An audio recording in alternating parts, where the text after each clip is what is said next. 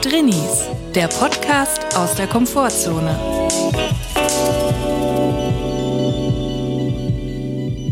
Servus, Grüezi und Hallo und Buenos Nachos zu Drinnies. Es gibt wieder eine neue Folge. Wir sind wieder da und wir hoffen, es geht euch gut. Und wenn nicht, ist auch okay. Ich habe heute mal eine neue Anmod probiert. Wie hat dir das gefallen, Chris? Ja, ist mal was anderes. Habe ich es gut gesagt auf Schweizerdeutsch oder war es jetzt eher noch so peinlich? Es ist immer peinlich eigentlich, wenn, wenn man das macht mit Servus, Grüezi und Hallo. Aber du, ich finde. Embrace the cringe. Genau, das wollte ich sagen. Das ist mein Unterarm-Tattoo. Das habe ich mir in einer schönen altdeutschen Schrift, in der Frakturschrift. Runen. In Runen tätowieren lassen. Das ist mein Lebensmotto. Aber ich muss sagen, es ist jetzt Freitag, Offenlegung, Freitagvormittag. So kurz vorm Wochenende. Uns trennt nur noch ein Nachmittag vorm Wochenende. Und ich bin jetzt schon innerlich und auch äußerlich bin ich so in der Haltung, wenn man jetzt im Restaurant sitzt, ich beobachte das manchmal so ganz speziell bei Boomern, wenn fertig gegessen ist im Restaurant, dann legt man die Serviette auf den Tisch, dann dreht man den Stuhl so ein bisschen zur Seite und legt die Beine übereinander und dann guckt man, was ist eigentlich sonst noch im Restaurant so los. Ich habe hier fertig. Ich hab Aber das machen nur die Männer. Das habe ich bis jetzt immer nur bei Männern beobachtet. Das stimmt, das muss man hinzufügen. Und so bin ich auch. Also sowohl äußerlich habe ich mich oft zur Seite gedreht und guck, was geht eigentlich, was erwartet mich noch, aber auch innerlich. So, ich bin jetzt in der Haltung, jetzt liefert mal was, jetzt zeigt mal, was ihr könnt. Deswegen hast du jetzt auch ein weißes Hemd an. Jetzt check ich das erst. Ja, da guckt man so erwartungsvoll, wen könnte ich denn jetzt mal anglotzen? Glotzen ist ja auch so ein ganz deutsches Ding, ne? Leute anglotzen Nein, einfach. Ich habe das aber auch letztes Jahr, als wir im benachbarten Ausland im Hotel waren. Das war so ein Vier-Sterne-Hotel. Es war ein gutes Hotel, aber es war jetzt nicht mega fancy. Und da waren Schweizer Pärchen, so um die 60, würde ich sagen. Und er hat dann auch Leute angeklotzt. Also ich würde nicht sagen, es ist etwas Urdeutsches. Vielleicht kann man sagen, es hat was mit Alemannisch zu tun. Vielleicht kann man sagen, es, es ist etwas, ein Import aus der Dachregion. Das, das Glotzen. Ich kann es nicht so festnageln, aber auf jeden Fall hat er das wirklich praktiziert. Bei jedem Frühstück hat er sich zur Seite gedreht und mal geklotzt, was machen die Leute. Wirklich angestarrt und auch wahlweise Rezension vom Hotel seiner Frau Martina äh, vorgelesen. Ich, ich glaube, er hieß Bruno und sie heißt, hieß Martina und die haben sich gegenseitig dann Hotelrezensionen vorgelesen, weil so habe ich es zumindest verstanden, dass sie sehr unzufrieden waren, weil sie da irgendwie ein exorbitantes 5 Sterne plus plus plus Hotel erwartet haben. Man muss vielleicht sagen, er hat so ein bisschen den Eindruck gemacht, als würde er bei der Credit Suisse arbeiten und, so, und durch dick und dünn gehen und so vielleicht vier, fünf Filialen unter sich haben. Nicht ganz oben, aber keinesfalls unten würde er da in der Firmenstruktur stehen. Ja, ich sehe ihn auf jeden Fall vor meinem geistigen Auge in seinem Firmenwagen, ein sehr teurer Mercedes-Kombi und er hat so einen großen Grill, so eine große Grillstation, kann man schon fast sagen. So ein, wie heißt es, Boiler King? Broiler King, keine Ahnung. Auf jeden Fall so ein 20.000 Franken äh, Grill. So habe ich mir den vorgestellt. Und für den war das natürlich nicht genug, einfach was dieses Hotel geleistet hat. Und er hat sich, glaube ich, fehlleiten lassen, nämlich es gab nämlich sehr gute Bewertungen bei dem Hotel und daraus hat er geschlossen, das muss ja ein Fünf-Sterne-Hotel sein, das muss ja top of the notch sein und ist dann da hingekommen und war total enttäuscht. Und das musste er dann auch immer wieder, wenn Leute immer so ein bisschen zu laut reden, weil er wollte unbedingt, dass das noch andere Leute mithören, was er da sagt. Ja, also ich finde das total toll, wenn ich jetzt SchweizerInnen höre, gerne auch im Ausland, die dann mich als Deutschen identifizieren und denke, ich verstehe das nicht, was sie sagen. Und dann höre ich meine, mache ich meine Lauscher auf. Und es ging da einmal um einen wackeligen Tisch, meistens dich da noch dran erinnern? ja. Dann hat er sich beschwert auf Englisch, dass der Tisch wackelt und der hat wirklich ein bisschen gewackelt. Aber ich würde sagen, es war ertragbar. Und dann hat der Kellner das mal so hingenommen und ist dann später so räudig mit einem abgerissenen Pappstück auf den Knien, ja. auf den Knien zu ihnen hingekrochen und musste das dann auf dem dreckigen Boden darunter schieben, ja. was ich echt nett fand vom Kellner. Und das hat dann aber immer noch gewackelt und dann hat der Kellner das gesehen, dass es immer noch so ein bisschen wackelt. Dann hat Bruno, Bruno gesagt, no, it's okay, it's, it's fine, it's okay, you can leave It's it. okay. Dann Martina erbost, nein, ist nicht okay, ist nicht okay, Bruno. Und die war wirklich so, war so also hocherzürnt. Was, mich, was mir auch aufgefallen ist, das war so ein richtiges Weinarschloch. Also Weinarschlöcher hasse ich ja sowieso schon wie die Sau. Das finde ich ganz schlimm, wenn Leute andauernd irgendwie damit irgendwie müssen jetzt allen zeigen, dass sie unglaublich viele Weine kennen und sich auskennen und wissen genau, welcher Wein zu was passt. Und halt doch einfach deine Schnauze, mir so egal. Und der musste das auch alle wissen lassen und Ja. hat, die Weinkarte war nicht schlecht, es war man hat irgendwie 20, 30 Weine aus. Da wird ja wohl jeder irgendeine Scheiße finden, die ihm schmeckt. Aber nein, Bruno muss dann immer die KellnerInnen herzitieren, die keine Ahnung davon hatten. Es war nicht auf Wein spezialisiert, der Laden. Und dann muss er da anfangen, haben sie denn nicht das und das von aus dem und dem Jahrgang? Das, das ist doch viel besser. Und so, oh, ich halt doch jetzt mal deinen Maul, Bruno. Ja, ey. er hat den Room nicht readen können. Er hat nicht gecheckt, dass das jetzt nicht ein Hotel ist, wo man jetzt die Weine aussucht, sondern da wird getrunken, was auf den Tisch Ja, kommt. genau. So, das hat er nicht gecheckt. Das sind nur Leute gewesen, die sich immer was gönnen und da mal ein Hotel nehmen, was nicht nur zwei Sterne hat, sondern mal das Doppelte, nämlich vier Sterne. Und der hat dann einfach raushängen lassen, dass er ein Genusstrinker ist. Und ich muss das sagen, als jemand aus einer Position sagen, von jemandem, der eher selten Alkohol trinkt. Bei mir hat sich was verändert. Ich verabscheue Genusstrinker. Ich möchte wieder Zwecktrinker sehen, weil Leute, die sich auf Weinsaufen was einbilden, ich muss sagen, damit kann ich wenig anfangen. Ja, und so auch Bruno. Er hat dann den großen ähm, Sommelier raushängen lassen. Das war mega unangenehm für alle, ich glaube für seine Frau sogar auch, weil er da immer einen riesen Zwergenaufstand gemacht hat wegen einem Wein. Und das war einfach nur unangenehm. Der hat die Leute zur Küche und zurück und zur Küche und zurück geschickt. Und sie mussten immer wieder irgendeinen alten Scheißwein ausgraben, der, weil ihm der nicht passte.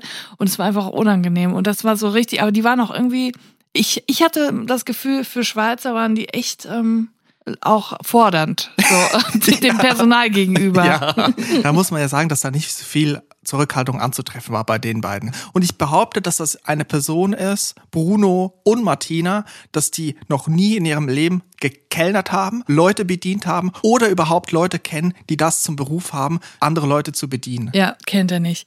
Und was mir auch aufgefallen ist, was ich dann auch lustig fand, dass er nicht verstanden hat, dass ähm, wir beide Schweizerdeutsch verstehen, du sogar sprichst und dass er dann auch irgendwann angefangen hat, über uns zu reden. Jetzt nicht mega böse, aber schon immer so kommentiert, was Ja. wir so gemacht haben. War Zum schon Beispiel- fertig. ja, war schon genau. fertig. Also, als ich mein Croissant da fertig gegessen habe und wir gegangen sind und dann hat er kommentiert, dass wir schon gehen. Ja, oder als wir uns eine Maske angezogen haben, als wir quer durch den Frühstücksraum gegangen Nein, sind. jetzt leid der Aue Moskra noch. Das hat er gesagt. Ja, und Nein, jetzt leid der Aue Moskra. Was fällt dem Arschloch und ein? hat es nicht gecheckt, dass wir es verstehen. Und ich dachte nur die ganze Zeit so, boah, ich warte jetzt noch, bis sie irgendwie kurz vor der Abreise sind. Und dann sage ich irgendwie abends mal zu denen Enguete oder Ja. so. Aber ich habe es noch nicht gemacht, weil ich dachte so, ich finde es besser, wenn sie es nicht wissen. Ich sag dir, dass das wieder Atombombenknopf, den man dann zünden muss, wenn es nicht mehr anders geht. So.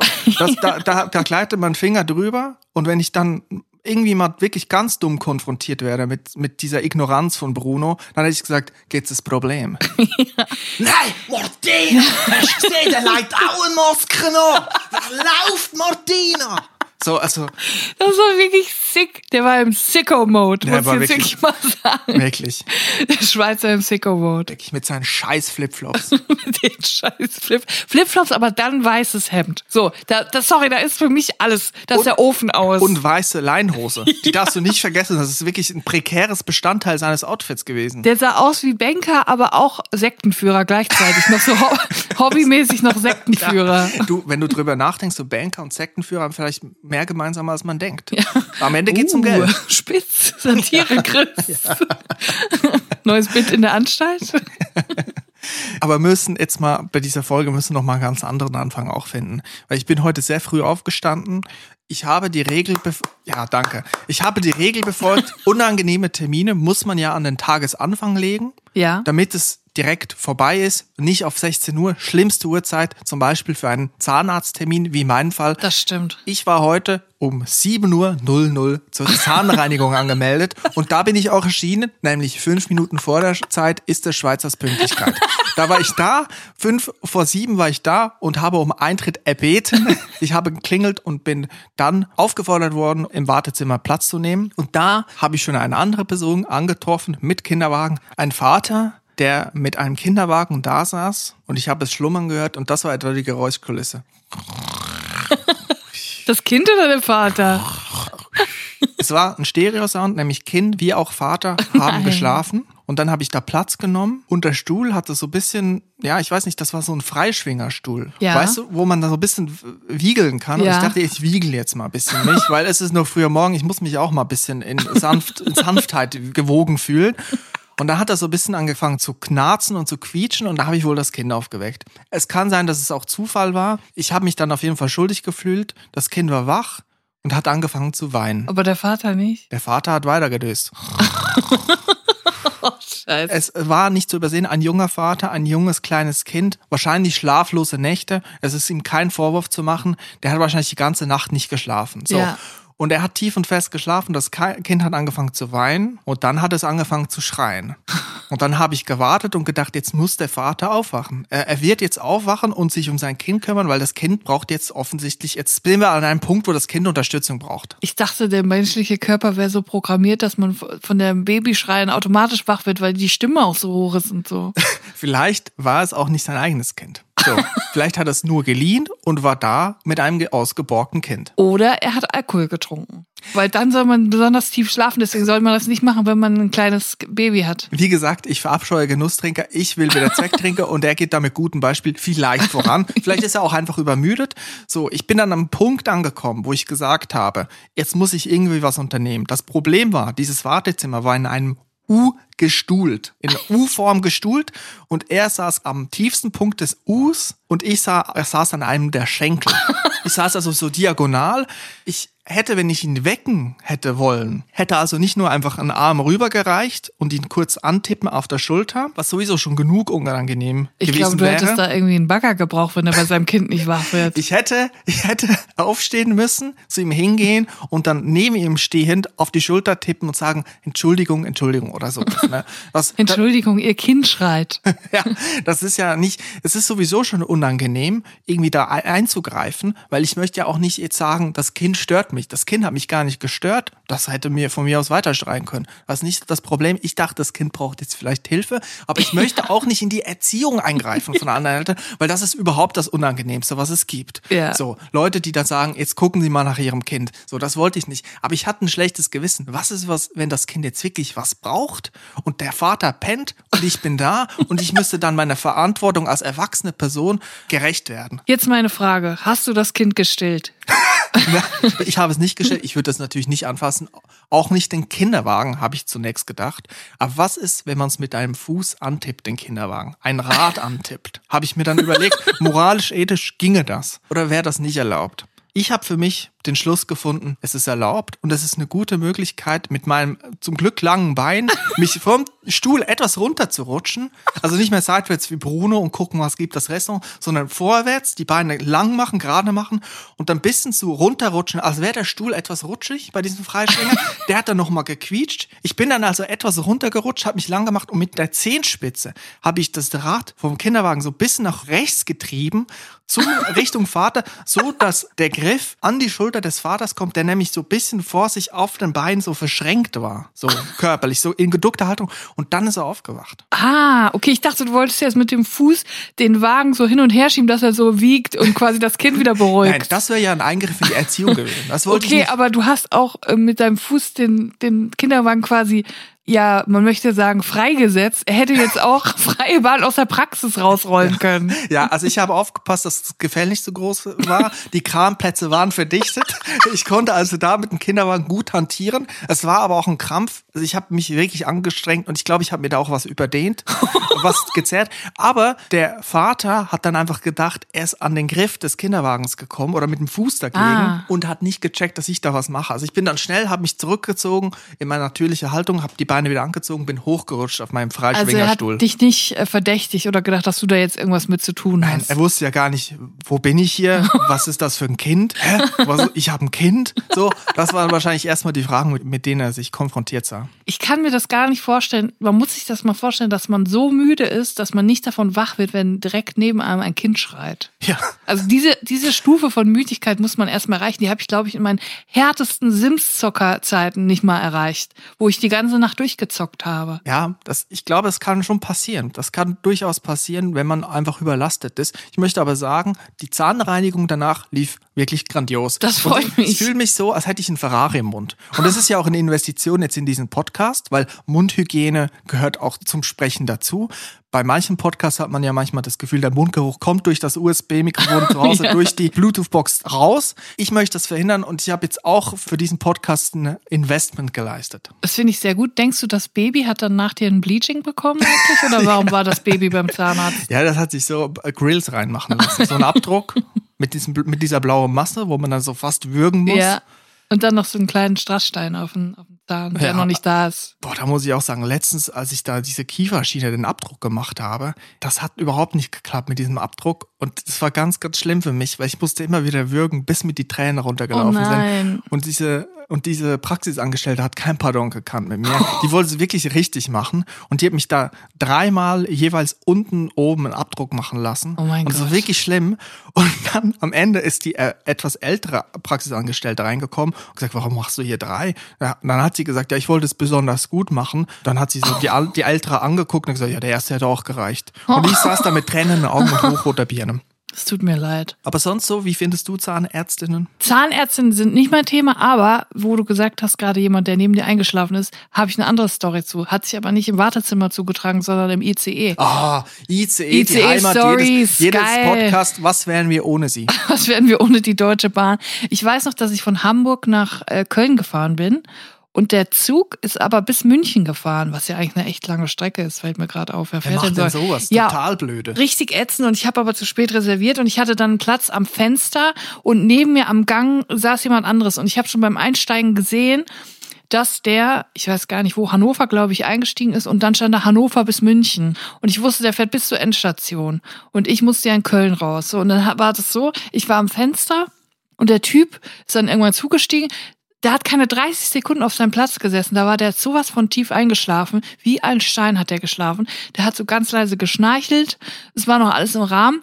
Es hat mir auch nichts ausgemacht, hat mich nicht berührt oder so. Aber dann wurde es langsam brenzlig. Also wir sind dann schon so NRW gewesen, Bielefeld, so und dann Hamm und dann kommst du halt irgendwann immer näher. Und dann, ich wusste genau, in Köln muss ich raus. Und es wird der Moment kommen und dann muss ich diesen Menschen wecken, weil ich muss vor ihm aussteigen. Und je näher wir an Köln kamen, desto panischer wurde ich innerlich, weil ich wollte nicht eine fremde Person aufwecken. Es gibt doch nichts Unangenehmeres, als jemanden aus seinem Schlaf zu reißen. So, und dann habe ich Folgendes gemacht. Ich habe dann versucht, ähm, unauffällig immer lauter zu werden, so dass ich, also ich habe angefangen mit meiner Brötchentüte so mega laut zu rascheln, so, wo ich so dachte, das muss ja doch jetzt. Ich bin auch so ein bisschen weiter nach links mit meinen Händen gegangen, so an seinen Kopf. In Richtung von seinen Ohren und habe dann so immer so geraschelt. Da habe ich schon gemerkt, das war ja schon nur noch so im Halbschlaf und ist mal so ein bisschen aufgezuckt. Es hat aber noch nichts gebracht. Dann habe ich mit meinem Wasser, ist meine Wasserflasche mir mal runtergefallen. Da musste ich mich dann aufwendig nach unten bücken und musste dann auch ihn so streifen. Also so ganz auffällige Sachen habe ich dann gemacht, weil ich einfach, ich hatte so eine Panik. Und ich habe dann am Ende so viel Krach gemacht, dass er wirklich kurz vor Köln wach geworden ist. Und ich glaube, der war richtig angepisst, weil ich ihn, weil ich so laut war.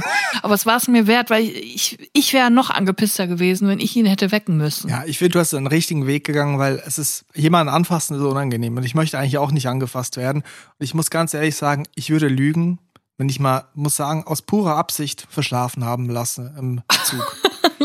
ich dachte mir so, ich kann ja immer noch sagen, habe ich nicht gecheckt. Ja, also sorry, ich bin auch nicht dafür zuständig, die Leute zu wecken. Ich denke mir so, schlaft doch einfach ein bisschen mehr zu Hause. Ihr müsst ja nicht direkt im ICE einratzen. Was ist da überhaupt los? Das muss die ganze ich kann auch nicht im Zug schlafen. Ich finde das schrecklich. Die Vorstellung, dass ich schlafe und ich schnarche dann auch oder rede im Schlaf oder schlimmstenfalls, das ist ja mega unangenehm. Oder ich schlafe auch immer so richtig räudig mit offenem Mund, so wie so ein Keukarpfen. So. Und dann würden die Leute mich sehen und wahrscheinlich noch fotografieren. Das wäre einfach mein Albtraum. Ich finde, äh, Schlafen im Zug sollte zum neuen Tabu erklärt werden, weil es sind Anblicke, die einem eigentlich erspart bleiben können. Muss man auch sagen. Es muss dann so eine Schlafaufsicht geben mit so einem Schlagstock, die dann so durch die Gänge geht. Und wenn jemand aufsteht, dann muss er so ganz leicht an, am Knie antippen. Ja, oder einfach ein Wegdienst, habe ich mir auch Ja. schon überlegt. Gibt's ja im Nachtzug. Da kommt auch der Schaffner durch und sagt, so, jetzt stehen Sie mal auf. Guten Morgen. Und wie geht das dann vonstatten? Wie Ja. machen die das? Mal Die bei den halt von- Profis abschauen. Wie machen ja, die das? Die gehen von Tür zu Tür und klopfen und sagen irgendwie, ähm, guten Morgen, der Zug ist- Aufstehen! Raus aus den Federn, du Arschloch.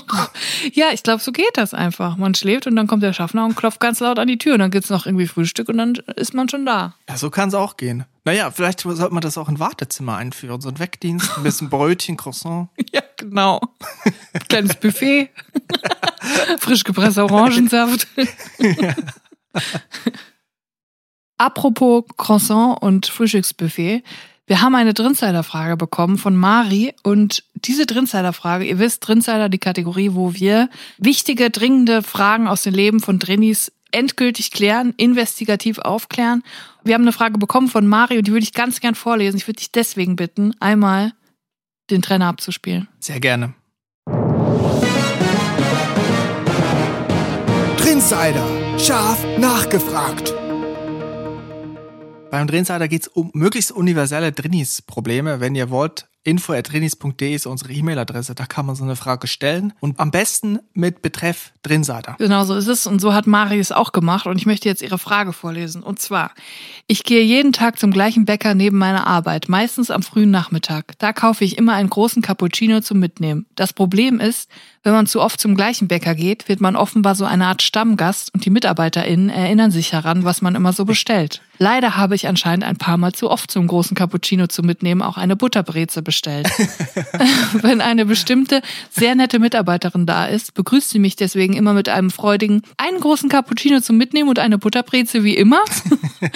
Das Problem ist, dass ich schon gerne, dass ich schon gerne eine Butterbreze esse, aber manchmal auch gerne was anderes oder gar nichts dazu möchte. Ich will aber in dem Moment ihre Freude darüber, dass sie weiß, was ich nehmen möchte, nicht zerstören oder so unhöflich sein und ihr widersprechen, wo sie sich doch extra meine Standardbestellung gemerkt hat. Deswegen nehme ich immer brav dasselbe. Seht ihr eine Möglichkeit, wie ich auch mal was anderes als den Cappuccino und eine Butterbreze kaufen kann? Oder muss ich jetzt wohl oder übel zu einem anderen Bäcker, falls ich Lust auf ein, zum Beispiel eine Pfefferbreze habe? Es gibt Pfefferbrezen? Naja.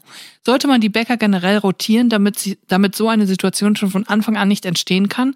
Vielen Dank schon mal. Liebe Grüße, Mari. PS, ich sehe meiner Schwester sehr ähnlich. Sie hat immer bei einem bestimmten Bäcker eine Butterbreze gekauft.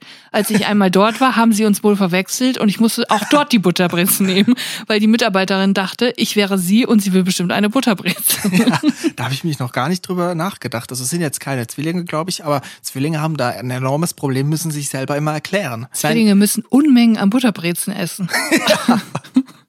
Ja, ich glaube, das unterscheidet Mari von Bruno, der da wie ein Mähdrescher reindüsen würde und erstmal so ein Croissant dekantieren würde. Ein Croissant und ein Cabernet Sauvignon. ja. ja, was macht man da in so einem Fall? Also ich kann es nachvollziehen. Man will die betrieblichen Abläufe nicht stören. Das Problem hierbei ist ja, normalerweise sind, gibt es die betrieblichen Abläufe, die laufen unter einem oder hinter einem ab. Und man selber ist die Ware auf dem Fließband, die von diesem Zahnrad der betrieblichen Abläufe angetrieben wird. Aber jetzt aber Mari ist selber zum Zahnrad geworden. Das heißt, sie ist nicht mehr oben drauf, sondern sie ist der betriebliche Ablauf. Das ist natürlich ein Problem jetzt. Wie kommt man da wieder raus, wenn man jetzt mal Pfeffercroissant? Pfefferbreze. Okay, mit, mit Pfeffer drauf, nehme ich dann an. Keine statt, Ahnung. Statt Salz, Pfeffer? Wahrscheinlich. Äh, Fragezeichen gehen auf, da müssen wir wahrscheinlich Galileo Mystery mal befragen, was, was da denn los ist. Ich muss sagen, ich sehe nicht so richtig das Problem, weil ich finde Butterbrezen geil. Aber ich kann auch verstehen, wenn man irgendwann keine Lust mehr drauf hat. Deswegen, ich glaube, was ich machen würde, wenn die Person sagt, einmal ein Cappuccino und eine Butterbreze wie immer, würde ich sagen, ja, genau, vielen Dank. Aber ich nehme auch noch zusätzlich eine Pfefferbreze und einen normalen Kaffee zu mitnehmen. Genau, streuen. Mit Schrot. Mit Schrot schießen, st breit streuen. Genau, und so, wenn man dann jedes Mal noch was anderes dazu nimmt, dann ist die Person irgendwann so verwirrt und weiß gar nicht mehr, was auf sie zukommt, dass sie nicht mehr davon ausgehen wird, dass du ein Cappuccino und eine Butterbreze will, willst. Ja, ja, gerne einen großen Cappuccino, eine Butterbrezen und eine Schwarzwälder Torte. Eine ganze Schwarzwälder Torte. So, also hinter die feindlichen Linien und Verwirrung stiften. Oder Mari hat ja auch selber vorgeschlagen, rotieren. Verschiedene Bäckereifilialen anvisieren und dann dort, vielleicht macht man es dann so, dass die Filialen dann einfach ein bestimmtes Menü für dich haben. Also du etablierst bei Filiale 1 großer Cappuccino mit Butterbrezel. Filiale 2 Franzbrötchen mit Schwarztee. Filiale 3 Schokocroissant mit Capri-Sun. Ja, genau. Ich glaube, ganz ehrlich, machen wir uns nichts vor. Das ist ein Fall für Excel. Wir, Also du brauchst eine Tabelle, du musst dir eine Übersicht verschaffen, so beautiful mindmäßig. Du musst eine große Wand haben Mhm. mit roten Fäden und Zettelwirtschaft dran, mit Fotos der Verkäufer. Ja. mit allem, mit dem Sortiment, alles, was es gibt. Und dann musst du erstmal, die, erst, der erste Schritt ist, ausmachen, bei welchem Bäcker, bei welcher Bäckerei welches Gebäck am besten ist. Du musst die Dienstpläne kennen. Es braucht ein Organigramm. Bei welcher Person kannst du welche Kombination etablieren? Dass du weißt, montags ist Person XY da, da gibt's dann großer Cappuccino mit Butterbrezel. Am Dienstag Nachmittag ist eine andere Person da und da hast du schon etabliert, du möchtest eine heiße Schokolade mit einem Rosinenwäckchen. Wenn du es klug anstellst und die Dienstpläne kennst und immer zur richtigen Zeitpunkt zum richtigen Bäcker gehst, dann kannst du schaffen, dass sich keine der Personen richtig an dich erinnert, weil du sie nur einmal im Monat ungefähr siehst. Das ist meine Meinung. Aber es erfordert Arbeit, Disziplin, gute Vorbereitung. Ja, man muss natürlich auch, wie wenn man jetzt eine Person ist, des öffentlichen Lebens, die jetzt zum Beispiel beschützt wird, weil es eine Bedrohungslage gibt, die fahren dann immer andere Wege zur Arbeit. Zum Ja. Beispiel während dem RAF-Terror sind die ganzen Politiker jeden Tag andere Wege gefahren. Meistens zwei oder drei hat dann oft nicht gereicht, weil sie dann trotzdem irgendwie äh, bedroht wurden. Also eigentlich müsste jetzt Mari auch immer andere Uhrzeiten, immer andere Filialen, bei immer anderen Leuten, vielleicht auch kleidungsmäßig sich verkleiden. Perücke, Schnauzbart, vielleicht großer Bart, glatt rasiert, Vielleicht auch mal einen Akzent zulegen. Vielleicht mal so einen, so, so einen norddeutschen Akzent. Moin! So gehst du dann einfach mal rein und so. Einfach die Leute so ein bisschen maximal verwirren. Ja. Und du könntest auch immer eine andere Route nehmen zum Bäcker. Das bringt zwar Ja. dir nichts, aber es ist, gibt irgendwie so ein Feeling von, ich bin hier gerade in einer wichtigen Undercover-Sache drin. mal mit einem Blaumann einmal plötzlich selber als Bäckerin auftreten und die Leute komplett verwirren und fragen, großer Cappuccino, Butterbrezel wie immer, mal die Gegenfrage stellen. Einfach mal hinter den Tresen stellen. Ja.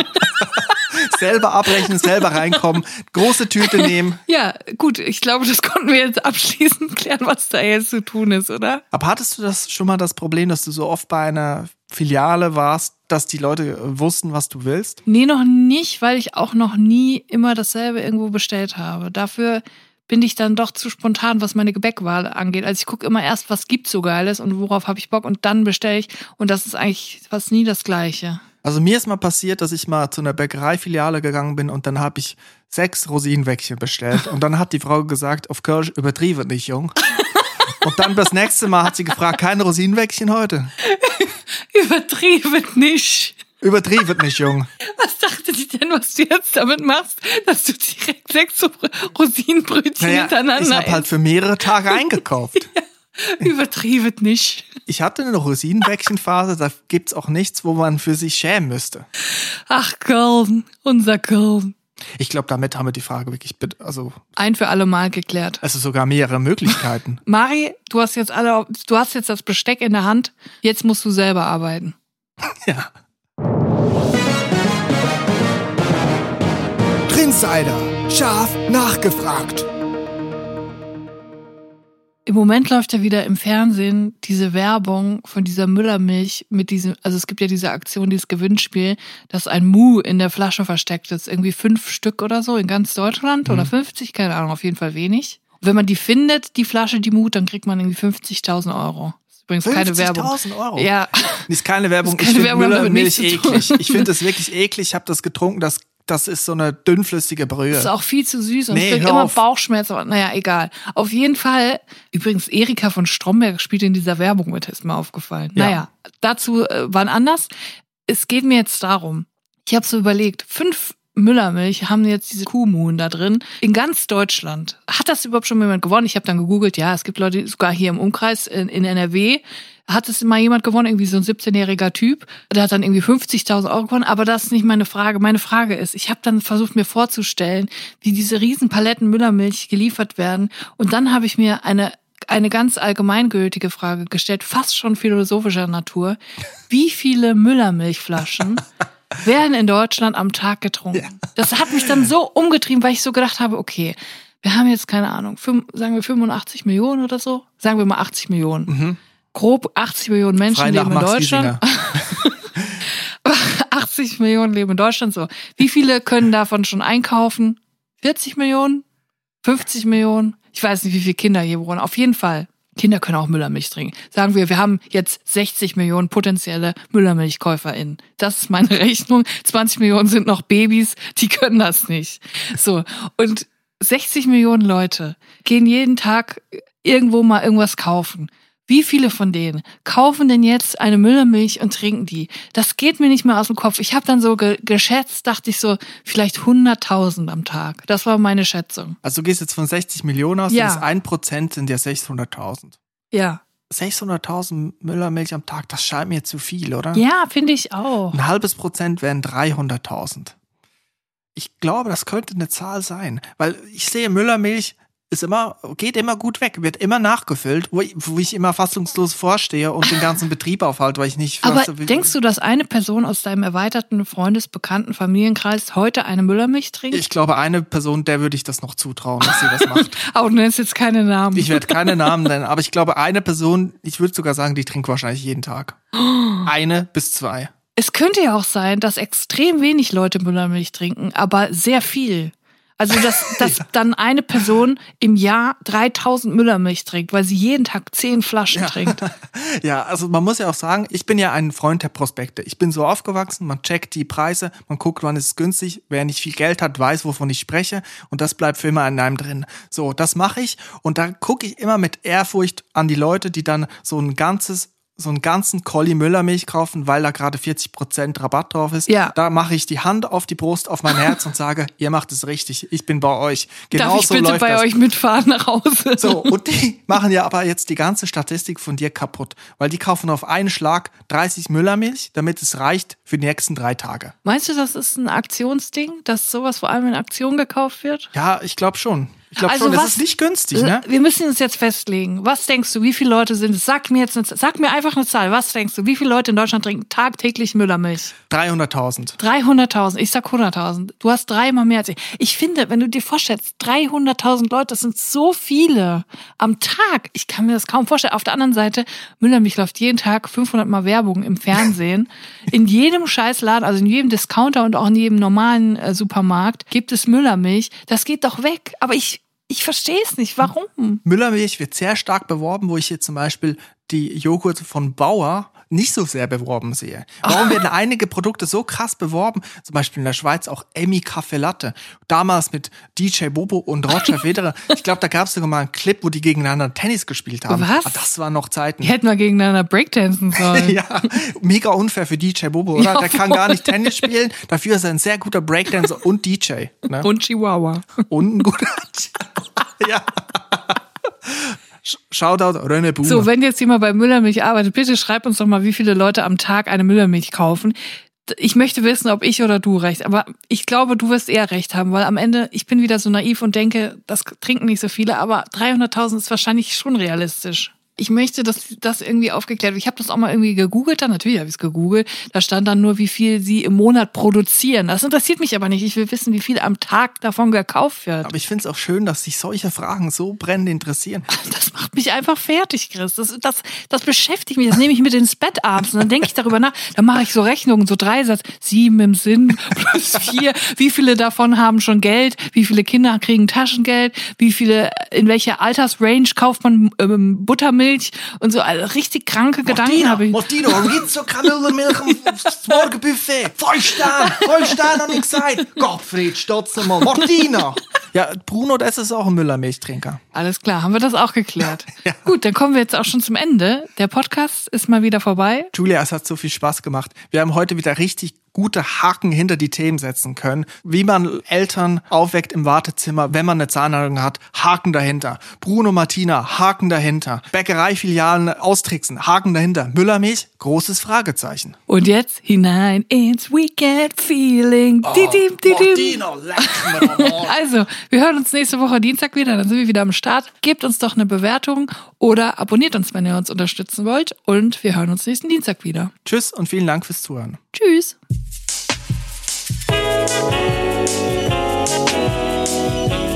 Drinnies, der Podcast aus der Komfortzone.